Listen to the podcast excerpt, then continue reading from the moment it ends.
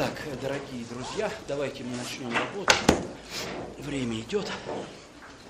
Значит, к сожалению, я так вот прикинул, мы чуть-чуть с вами немножко выбились из графика, который я себе наметил, потому что я в прошлый раз вам все не успел рассказать.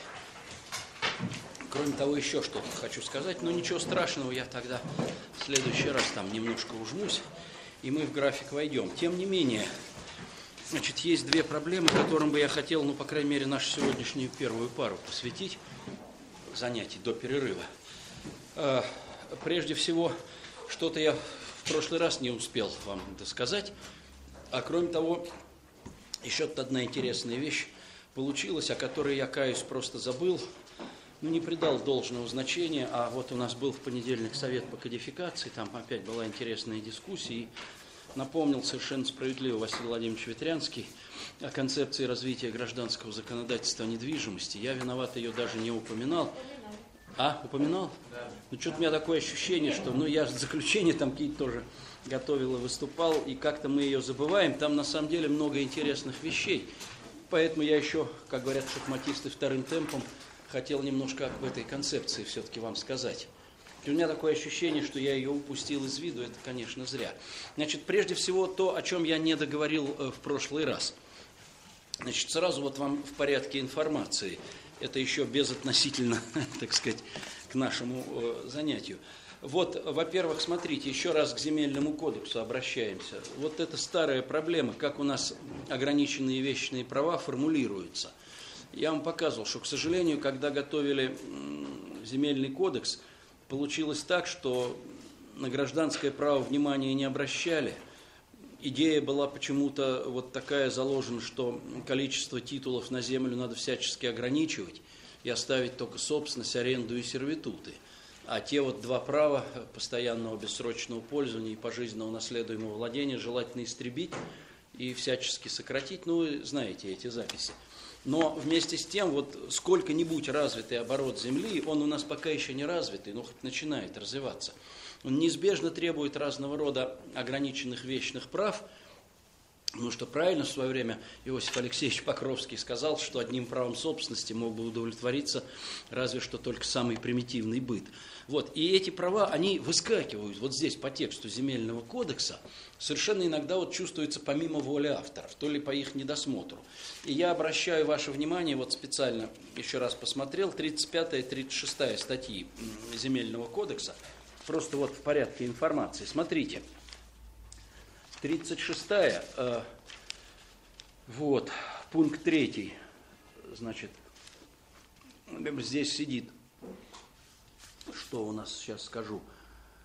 Вот, э, абзац 3 пункта 3 статьи 36 Земельного кодекса. Казенные предприятия и государственные и муниципальные учреждения, то есть субъекты права оперативного управления, если они обладают помещениями в каком-то здании, находящемся на чужом земельном участке, Тут написано, правообладатели помещений в этом здании обладают правом ограниченного пользования земельным участком для осуществления своих прав на принадлежащие им помещения. Вот, пожалуйста, право ограниченного пользования. Это что такое?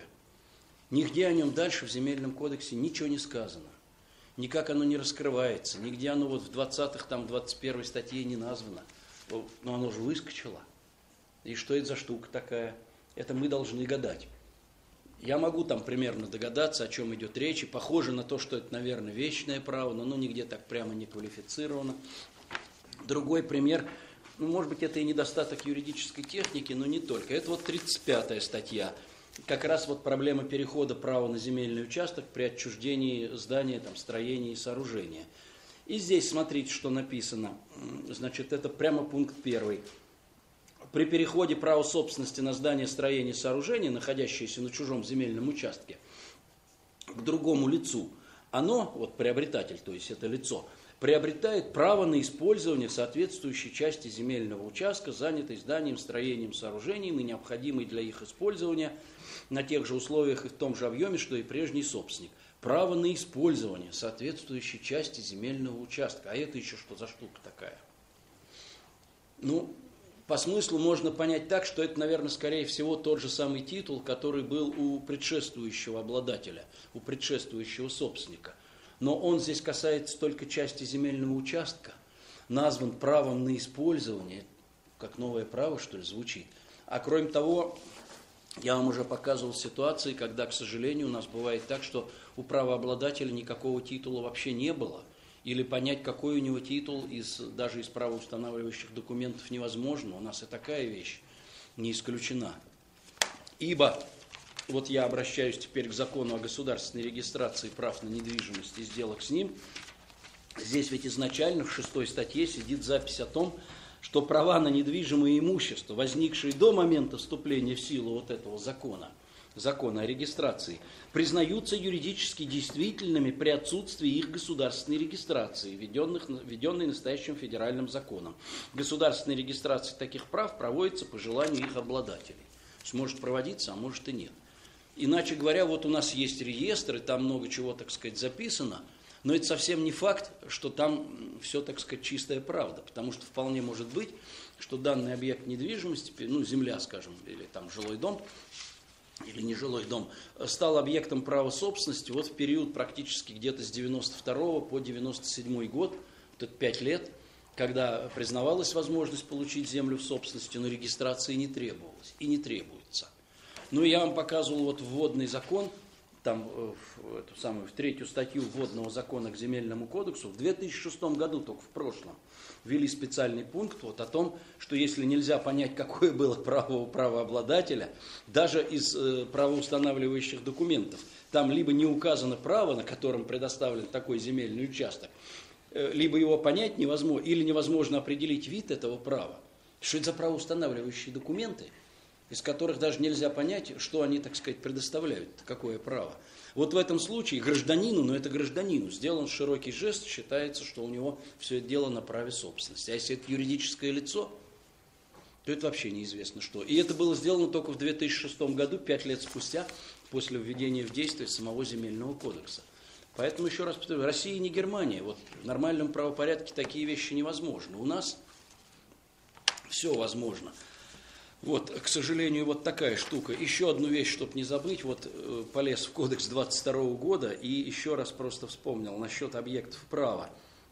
Все-таки в кодексе 22 года, э, ну, кодекс, знаете, времен НЭПа и так далее, мы о нем говорили. Действительно, в 19 статье говорились о, э, говорилось о государственных предприятиях, как о юридических лицах. Вот. И, и так далее. Но вот зато дальше в вечном праве, в 54 и 55 статье, ведь сохранился классический подход, о котором у нас и малчивают. Пожалуйста, вот вам 54 статья Гражданского кодекса 22 года. Причем у меня это экземпляр, вот один из последних изданий, который действовал до 64 года. Вот. Значит, здесь вот написано 54 год. Предметом частной собственности, объектом, как мы сейчас говорим, могут быть не муниципализированные строения, это, Бог ради, предприятия торговые, предприятия промышленные, имеющие наемных рабочих в количестве, не превышаемых предусмотренного особыми законами. Предприятия промышленные, предприятия торговые. 55 статья. Предприятия, в коих число наемных рабочих выше установленного законом, там телеграф, радиотелеграф, а равно другие сооружения, имеющие государственное значение, могут быть предметом частной собственности не иначе, как на основании концессии, и спрашиваемой у правительства. Значит, предприятия могут быть объектом собственности. Вот классический нормальный подход, он здесь сохранился. Конечно, тут речь идет о небольшом числе работающих, значит, всякие там трактиры, гостиницы, допустим, магазины – вот. А государственные производственные предприятия вот действительно были объявлены здесь юридическим лицом, и то это не действовало, потому что кодекс вступил в силу с 1 января 23 года, практически почти тут же в апреле 23 года заработало положение о трестах, Тресты были юридическими лицами, и все, что здесь о юридических лицах сказано, то распространялось на тресты, а не на предприятия. И дальше вот до начала 30-х годов тресты были юридическими лицами. А предприятие, я к тому веду разговор, это все-таки не субъект, а объект права в классическом-то понимании.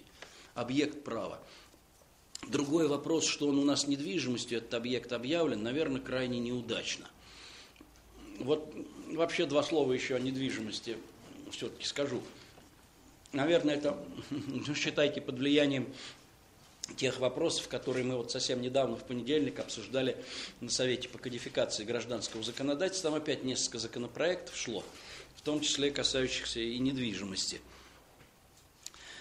Все-таки, значит, вот и дореволюционные авторы, наши российские, исходили из того, что в начале, это еще в XIX веке, господствующим было мнение о том, что действительно недвижимость – это то, что подвинуть нельзя – можно такую точку зрения прочесть, вот у Васьковского, там в учебнике, в некоторых других.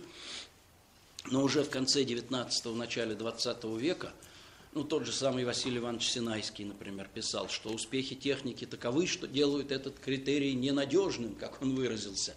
И современные законодательства, а для той поры современными законодательствами было только что кодифицированное германское гражданское право – вот, и швейцарское гражданское право. И современные законодательства, говорили наши дореволюционные учителя, уже перешло на другой критерий недвижимости. Недвижимость – это земля, а все, что на земле, это ее составные части. И вот тогда действительно многое становится на места. У нас, к сожалению, понятие недвижимости другое.